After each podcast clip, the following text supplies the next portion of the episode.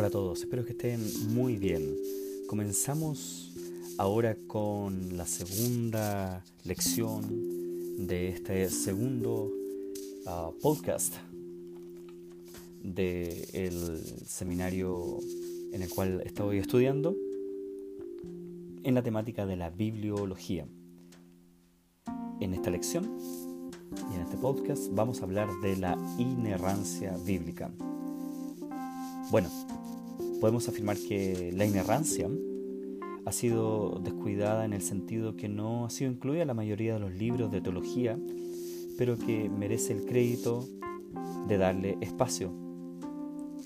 La definición de inerrancia, por defecto, es que todo lo que señala la Biblia es verdad y no existe nada en contra de ella, de la verdad, en todas las temáticas de las que se trata.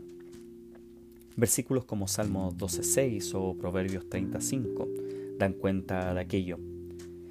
Cabe destacar que la palabra de Dios no trata de todos los temas concernientes a la vida, pero de lo que sí trata siempre será veraz. El autor de la lección argumenta luego que las controversias respecto a la inerrancia bíblica recaen en cuestiones de veracidad al expresarse.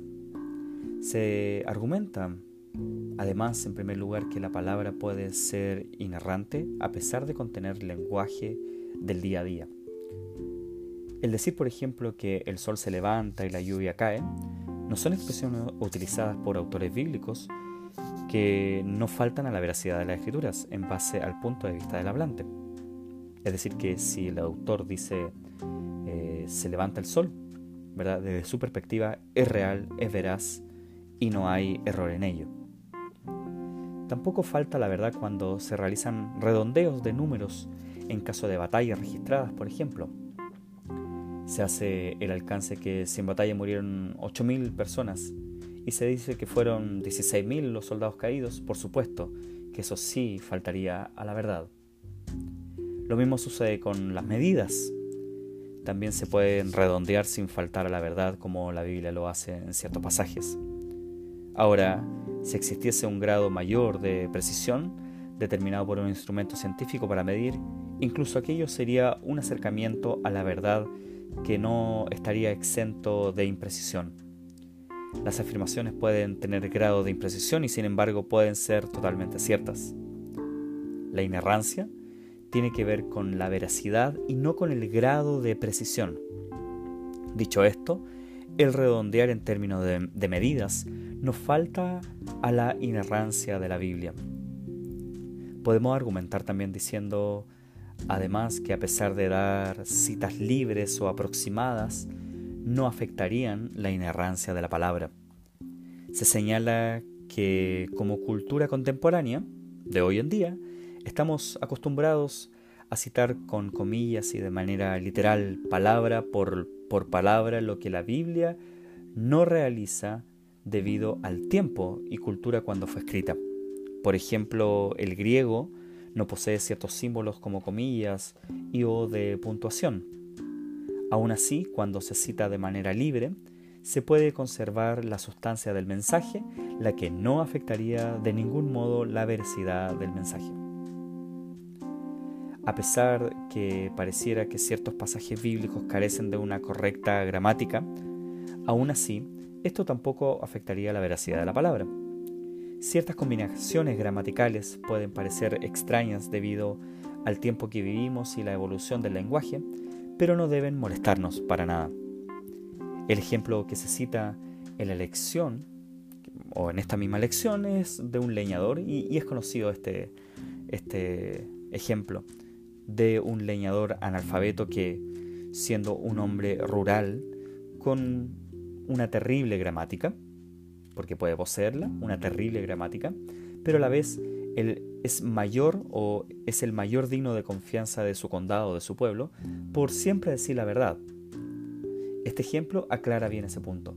A pesar de que él no posee una, quizá una educación formal o en su expresar no tiene la mejor gramática, si Él es veraz, finalmente eso es lo que vale. Las principales objeciones respecto al concepto de la inerrancia Primero puede ser que la palabra es solo autoritativa en términos de fe y práctica. Eso permitiría realizar afirmaciones de la Biblia en otros aspectos tales como los detalles históricos, por ejemplo. La objeción para dicho argumento es la siguiente. La misma palabra señala que toda la escritura es útil para nosotros, 2 Timoteo 3:16, y que toda ella es inspirada por Dios. Sobre el Antiguo Testamento se declara que todo lo que se escribió fue para enseñarnos. Como lo dicho anteriormente y sumándoles los muchos versículos referentes al Antiguo Pacto escritos en el Nuevo Testamento, es que clarifica que el concepto de Dios es inerrante y que no da lugar a tal argumento, ya sea histórico, contrario a la veracidad de las escrituras. Algunos declaran que el término de la inerrancia es pobre y que solo denota una clase de precisión científica y que además no aparece incluso este concepto de inerrancia en la Biblia. Para contrarrestar este argumento, podemos señalar que si utilizamos conceptos que no aparecen en las escrituras es debido a mm, poder facilitar el entendimiento bíblico de ciertas doctrinas. Es pertinente señalar que el término inerrancia lleva más de 100 años siendo utilizada. Es más, ha sido incluso parte de un concilio internacional en 1977, el cual se llamó International Council of Biblical Inerrancy. El argumento histórico que se levanta contra la inerrancia es que no poseemos las primeras copias originales promoviendo errores en los escritos actuales. Ese es el argumento histórico en contra de esta doctrina. La pregunta es automática. ¿De qué sirve entonces asignar tanta importancia a una doctrina que se aplica solo a manuscritos que nadie tiene? La respuesta es contundente. Más del 99% de las palabras en nuestras actuales Biblias se ajustan a los textos originales. Incluso en el caso que existen variantes textuales, se, consigna que algunos escritos antiguos dicen ¿verdad? Se, consigna de esa forma. O que en otros momentos, ¿verdad? Cuando hay variantes textuales dice otras, eh, em, perdón, otras autoridades antiguas añaden. Cuando decimos que los manuscritos originales eran inerrantes, también estamos diciendo que nuestros manuscritos presentes lo son. Incluso cuando hay variables textuales, como lo decíamos, también se señala en nuestras Biblias cuando existen estas variantes.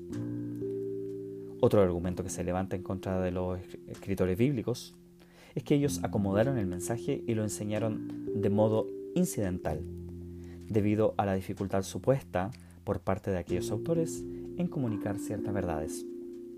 Para tal argumento podemos replicar que nuestro Dios es el Señor del lenguaje humano y que tiene toda la facultad de usar el lenguaje humano para expresarse a sí mismo. Él es soberano, Él es Dios. Para tal argumento se nos recomienda responder que tal acomodo, entre comillas, implicaría una falencia en el carácter de Dios, ya que el acomodar sus verdades estaría Dios mintiendo.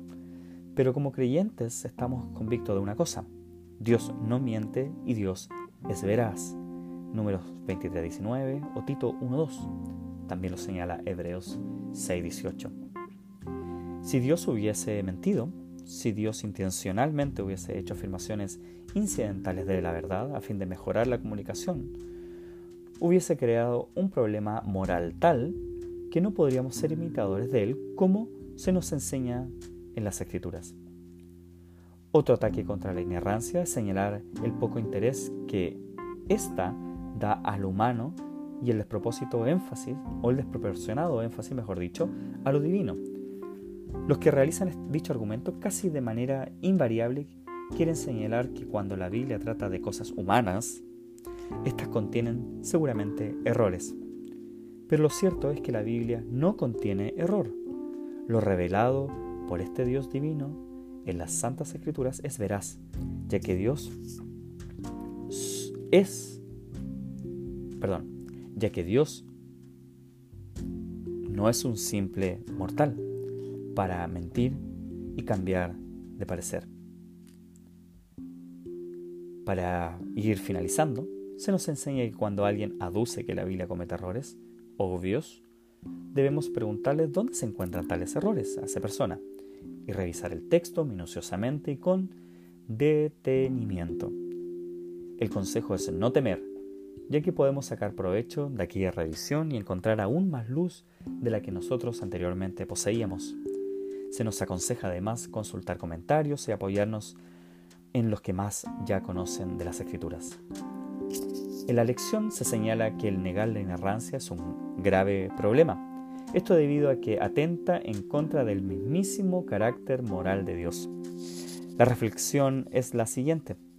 Si Dios comete errores, falsedades y su revelación es imperfecta y más aún se nos pide ser como Él, entonces nosotros no deberíamos buscar la perfección y santificación en nuestro andar. Como consecuencia, sería muy probable que desobedeciéramos aquellos pasajes que menos queremos obedecer y desconfiaríamos de las secciones que menos nos entregan confianza. El negar la inerrancia nos convertiría además en nuestros propios dioses. Nuestra mente sería la norma de veracidad más elevada y por sobre la palabra de Dios. Según lo que ella pudiera dictar, podríamos enjuiciarlo todo, incluso las escrituras, las doctrinas más esenciales y hasta el mismísimo Dios. Muchas gracias por acompañarme en este segundo episodio sobre la inerrancia bíblica. Nos vemos y que se encuentren muy bien. Adiós.